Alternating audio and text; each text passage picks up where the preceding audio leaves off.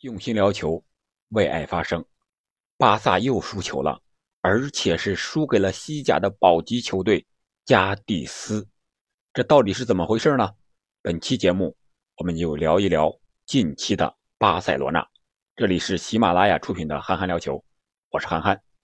近期巴萨可以说是非常不好过，先是在欧联杯两回合被德甲的法兰克福给淘汰了，接着。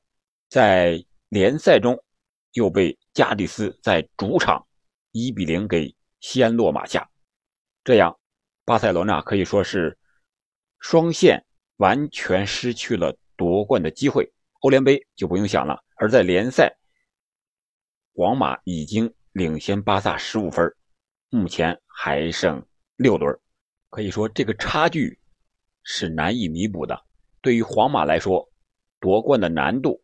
已经越来越小了，最后几轮他只需要再获得两胜一平的七分，就可以稳获冠军了。但是本期呢，我想说一说巴萨，他问题到底出在哪儿了呢？从前一段时间二三月份的，他逐渐的走入正轨，不断的赢球，而且是多场比赛都是进了四个球的啊。你比如说从赢马竞之后，对瓦伦西亚。对那不勒斯都是进了四个球的，还有对皇马也是四比零在客场大胜皇家马德里，在国家德比中这场胜利，我觉得是巴萨的一个小小的分水岭，至少在心态上，球员们有些飘了。你看啊，和皇马的比赛之后，他是一比零赢了塞维利亚，这也是争二争三的一个直接对话。这个六分之争中呢。巴萨是获胜了，可以说他的飘的心态还在持续，可以说是持续的加强。随后在欧联杯中，他是客场和法兰克福一比一打平。就是在这种情况之下，他还认为回到主场能够掀翻法兰克福，但是他并没有想到本赛季巴萨的主场是魔鬼主场，这个魔鬼是带引号的，是对他自己非常魔鬼的一个主场。而且从球迷的心态上也可以完全看出来，巴塞罗那肯定是能够淘汰法兰克福进欧联的四强的。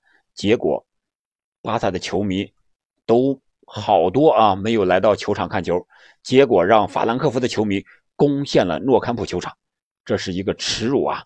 德国球迷大概有两三万人都涌入了这个球场。巴塞罗那的诺坎普球场什么时候变成了白色的海洋了？成了法兰克福的主场了？我们在比赛中可以看到，巴萨球员在主场踢球的时候、拿球的时候，被客场的球迷的嘘声给嘘的不行了，可能是有史以来的头一次吧。我想这和俱乐部的管理也有一定的关系。据说俱乐部的主席拉波尔塔还要亲自召开发布会，就这一件事情进行说明。到时候我们再看看，到底是真正的什么原因吧，让球迷们也这么大失所望。而本场比赛呢，巴塞罗那的死忠球迷看台是空出来的，据说也是球迷为了表达上一场的抗议而进行的一个举动和行为。在零比一输给加蒂斯这场比赛的新闻发布会上，哈维也说了一个问题，就是球员对比赛必胜信心的一个信念不如加蒂斯强。我想这也是巴萨最近几轮状态不好的一个非常重要的原因。我的思想是，思想是行动的先导，意识决定态度，然后态度决定你的行动。我觉得作为球员来讲也是这样的。我们都听过这样的故事，说是一只狼在追一只兔子，为什么总是追不上呢？因为兔子是为了逃命，而狼呢，仅仅是为了一顿饭，仅仅是为了填饱肚子。可想而知啊，这场比赛，加蒂斯他保级就是保命，他想要的肯定是要这个三分，而这个三分呢是多么的重要。反过来，你再看巴萨，他就是为了一个联赛更好的排名。目前他们欧冠的席位基本上是能够保障了，因为是排在第二位，但是对冠军可能还有一点远，大家也有一点追不上的那种感觉。所以说不上不下的这么一个位置，这样一个心态导致球员可能在比赛中不是会那么全情的投入，最终导致在场上有一些行为可能不符合巴萨的本场比赛的一些打法啊，比如说，呃，在边路呀，在一些个人员轮换上呀，哈维也是选择了九号德佩作为中锋，而两个边呢依然是弗兰托雷斯和登贝莱。登贝莱本场比赛表现确实非常的出色。所有巴萨有威胁的进攻、传中、射门，几乎都是登贝莱发起的。但是，他感觉本场比赛有时候也有点飘了、自负了。发挥的确实很好，但有时候他的突破、粘球过多，打门也过多了，一个人单干的比较多了。但是，并没有收来多好的效果。虽然他突破很犀利，传中也很厉害，但是从整体打法上，巴萨本场比赛。吕克德容上场有点晚了，德佩、奥巴梅扬，他们更多不是站桩型的前锋，而本场比赛巴萨的打法呢，就是通过两个边路，然后四十五度也好，下底线传中也好，基本都是这个套路。再一个就是他进攻的速度是打不起来的，不像他的对手加蒂斯，那防守反击打的确实是和法兰克福有一拼呀，几乎是招招致命。除了那个进球之外，还至少有两三次必进球的机会，几乎是面对空门了。是前锋把握机会把握的不好，要不然巴萨本场比赛绝对不会只丢一个球。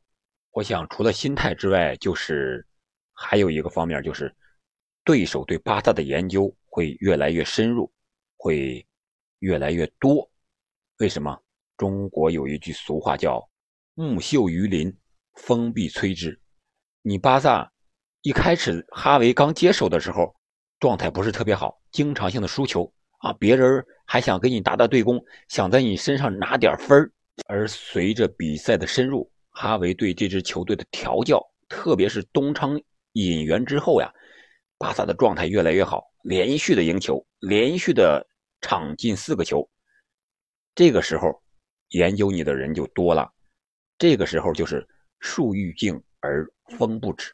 你想不被研究，想不被成为关注的热点，想不被当成强队，那是不可能的了。所以说，在之后的队伍打你的时候，更多的采用的战术，那就是防守反击了。你像法兰克福这两场比赛都是防守反击，你像和这个加迪斯也是，对你的战术，特别是进攻这一块研究的特别透。你像登贝莱，有一个人要防底线的突破。有一个人要协防，让他防内切，这样让登贝莱的突破传中就更费劲。虽然他个人能力非常强，但是在打法上，加迪斯更有针对性。我防守你了，让你的突破和内切迟疑那么一下，我的中后卫防守就到位了。这个时候，你再传出来的传中落点再好也好，不好也好，我的后卫。很多时候是第一点抢到，第一点破坏了。本场比赛我们可以看到，除了吕克德容有一头是直接抢的第一点的攻门，其他的抢点几乎都是加蒂斯后卫抢到的第一点。另外在进攻上，我就打你身后，就打你后卫的身后，这一招防守反击是非常致命的。任何一个后卫，我想和对方的前锋相比，在速度上都有一些吃亏的。即使你速度再快，你也有一个回身的这么一瞬间，这个时候对方的前锋就已经压上来了。再一个，我想就是人员打法上这一块巴萨还是缺少变化的。你看，佩德里受伤之后，这场比赛是被加利斯给一比零给拿下了。可以说，佩德里在中场这一块还是作用非常大的，无论是加维也好，还是。尼克本场比赛没有上场，他都无法替代佩德里的作用。佩德里是能传能射，一个大局观非常强的球员，而加维呢，似乎只喜欢突破，他的调度呀，要比佩德里我觉得要低很多。而仅凭五号布斯克茨一个人来调度这个中场，显然是有些吃亏的。毕竟布斯克茨有些老了，你又让他当后腰来防守，又让他组织进攻，确实。难度非常大，另外一个就是他东窗的引援三名英超的球员到西甲降维打击，现在西甲的球队已经研究的差不多了。你像特劳雷、奥巴梅扬，还有弗兰托雷斯，从英超过来，前几场发挥的都非常的好，是说明西甲的球队可能还不太适应他们，对他们三个还比较陌生。你现现在你再看特劳雷，基本就是登贝莱的替补，他的突破就那一下，就是。硬突硬吃你往底线，然后传中，他的传中质量又不是特别的高，所以说对他的防守相对来说就比较单一，比较好防的。而奥巴梅扬的特点和弗兰托雷斯的特点也被对方后卫研究的差不多了。在持续的几场进球之后，最近几场几乎都没有拿到多好的得分和射门的机会啊，所以说在人员调整和使用这一块，加维也需要。下一下功夫，再一个就是战术打法上。以前你打快速的进攻，在边路快速的突破，然后传中进球，这是你作为弱队时候相对弱队时候的一个打法。别人和你打对攻，你这样可以；当你成为强队，别人把自己看成弱队，给你打防守反击的时候，你再用这种边路突破快速的打法，你是打不出来的。想一想。和法兰克福和加利斯这场比赛是不是这种情况？所以说，我觉得巴萨要想成为真正的强队，和他巅峰时期相比，还需要在中路多做一做文章。如何在中路形成突破，实行边中结合更丰富立体的一个打法，才能让巴萨的进攻更有效。本场比赛你看似是中锋的问题，巴萨的。边路进攻确实很热闹，歘歘传中至少有那么三四十次吧，但是中锋没有一个能抢到点的，看似是这个问题，我觉得恰恰是中场有些在组织进攻的时候过于依赖边路的登贝莱和弗兰托雷斯了，在中路突破这一块你像这个加维也好，布斯克斯也好，几乎是没有人能够在中路正面形成突破机会，给他们造成防守上的麻烦。包括远射也没有，这样的话，他们就更好的把精力用在边路防守上了。我们经常可以看到，加蒂斯的后防线、边卫、边翼卫都过来协防登贝莱，而后腰和中后卫两条线就在那等着你传中。你传完中之后呢，我的中后卫高大的中后卫、身体特别强壮的中后卫过来一个头球的解围，就把球就顶走了。而且这些中后卫不仅身体好、头球技术好，而且脚下功夫也不差。拿到球之后还能组织进攻啊！这就是法兰克福，还有这个加蒂斯，包括比利亚雷亚尔打败人的时候也是这种打法。他不仅能防，而且还能善于反击。反击这一下还能拿住球，不轻易的丢球。反击的时候，我的队友还敢于压上。就这个。打身后的速度，确确实实让强队防守起来非常的难。因为一般强队打弱队的时候，都是压过半场的这种全场的半场的攻防演练。一旦让对方打起反击来，只能是后卫面对对方的前锋。这个防守上一对一的防守，对于后卫来说确实难了。所以说，一旦你进攻打不开局面，你防守上的问题就会被扩大。很简单的例子。如果我进攻不行，那你对方进我一个球，那人家就赢了，说明我的防守不行，零比一我输了嘛。如果我的进攻好，我能打对方三到四个球，哪怕我丢一个两个球也没事啊，我还是大胜啊，三比一、四比一的胜啊。所以说，你进攻一旦不行，一旦瘫痪，那我防守的问题就会被暴露，甚至会被夸大。当然了，我觉得巴萨本场比赛就本场比赛而言啊，皮克的缺阵。阿尔维斯没有上场，我觉得也有一定的关系。毕竟这些老将啊，经验还是非常丰富的，关键时候还能发挥很大的作用。个人觉得啊，巴萨本场比赛遇到的问题，乃至和法兰克福那两场比赛遇到的几乎是同样的问题。对于巴萨这支俱乐部来说，对于哈维来说，都是比赛进程中，或者说是哈维执教过程中不可避免的一个阶段。包括这些年轻球员的成长，也需要这些挫折来让他们成长的更加坚强。所以说，我觉得对于我们球迷来说，不必过分的担忧。巴萨还是走在正确的复兴之路上，只不过这条路并不是一帆风顺的。就像我们哲学上讲的，它是一个螺旋形的、反复的一个上升的状态。